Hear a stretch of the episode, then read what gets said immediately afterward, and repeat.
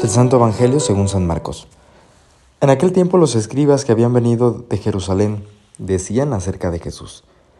Este hombre está poseído por Satanás, príncipe de los demonios, y por eso los echa fuera.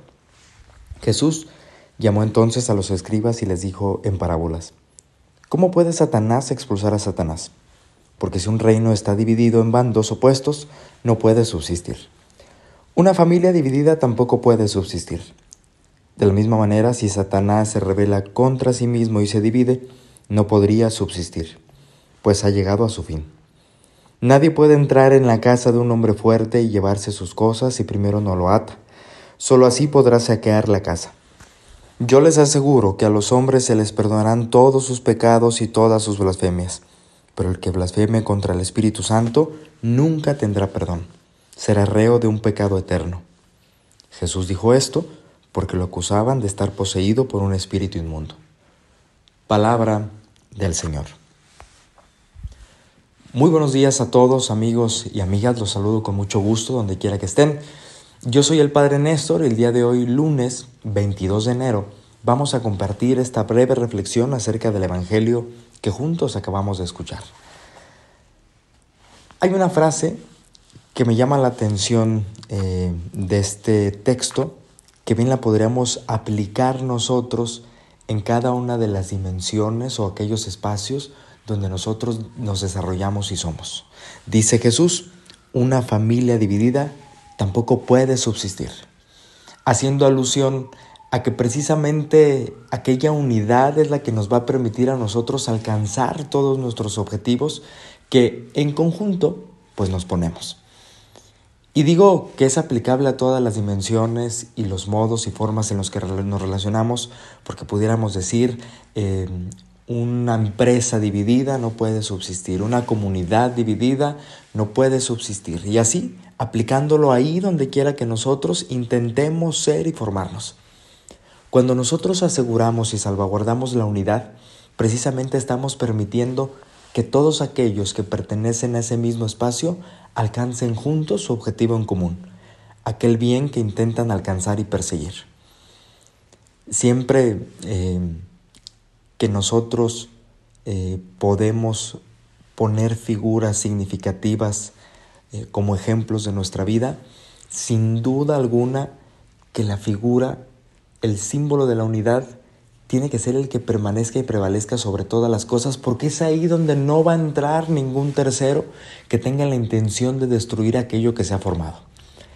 Jesucristo sabe que ante aquellos que lo acusaban de estar poseído por un espíritu inmundo, sería absurdo pensar que Satanás se revela contra Satanás. Y es ahí que aquel espíritu que posee Jesucristo no es ningún espíritu inmundo. Y esto se convierte en un doble pecado para aquellos que acusan a Jesús. Porque aquel que está lleno del Espíritu Santo es precisamente el que lo hace actuar y ser. Si nosotros revisamos también de qué es lo que estamos llenos o qué es lo que se nos ha otorgado por el bautismo, también es el Espíritu Santo. Aquel Espíritu que intenta conducir y guiar toda nuestra vida. Por lo tanto, también no podemos permitir que nada de fuera, y mucho menos algo maligno o inmundo, se apodere de nosotros, porque alguien antes ya lo ha hecho. Alguien antes ya nos ha concedido y nos ha dado este espíritu vivificante, este espíritu que nos concede la luz y la sabiduría, aquella que procede de Dios, y que precisamente nos va a permitir entre muchas cosas, intentar nosotros observar y custodiar aquella unidad santa e indivisible entre Dios y nosotros. Aquello donde nosotros le demos ese lugar primordial y fundamental para que nada de dentro irrumpa e interrumpa aquella paz y aquella sabiduría, aquella relación y comunión que intentamos formar con Dios.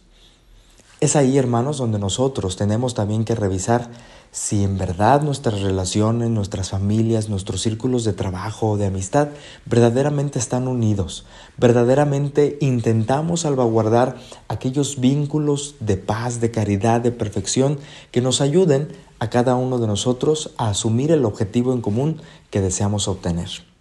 No hay que tenerle miedo a lo que a veces pareciera que viene de fuera. Hay que tenerle miedo a aquello que tal vez en nuestro corazón nosotros vamos intentando hacer que crezca. Aquella indiferencia, aquella insidia a veces que metemos, aquel cansancio espiritual, emocional, físico que a veces permitimos que nos domine y es ahí donde precisamente se logra una fractura que ya después es muy difícil nosotros eh, poco a poco intentar ubicar, concientizar para atacar.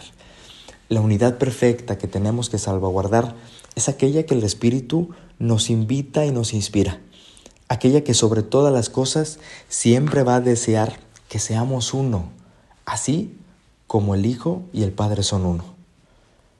Hermanos, que el Señor Jesús nos permita y nos conceda esa gracia de buscar siempre la santidad en la unidad con los hermanos, en la unidad que nos asegura a nosotros no permitir que el otro caiga, porque es ahí donde si nosotros estamos al pendiente de todos, alguien también va a estar al pendiente de los momentos de nuestras caídas, nos va a dar su mano, nos va a sostener, nos va a levantar y nos animará a continuar con ese camino en común, con esa unidad que deseamos alcanzar.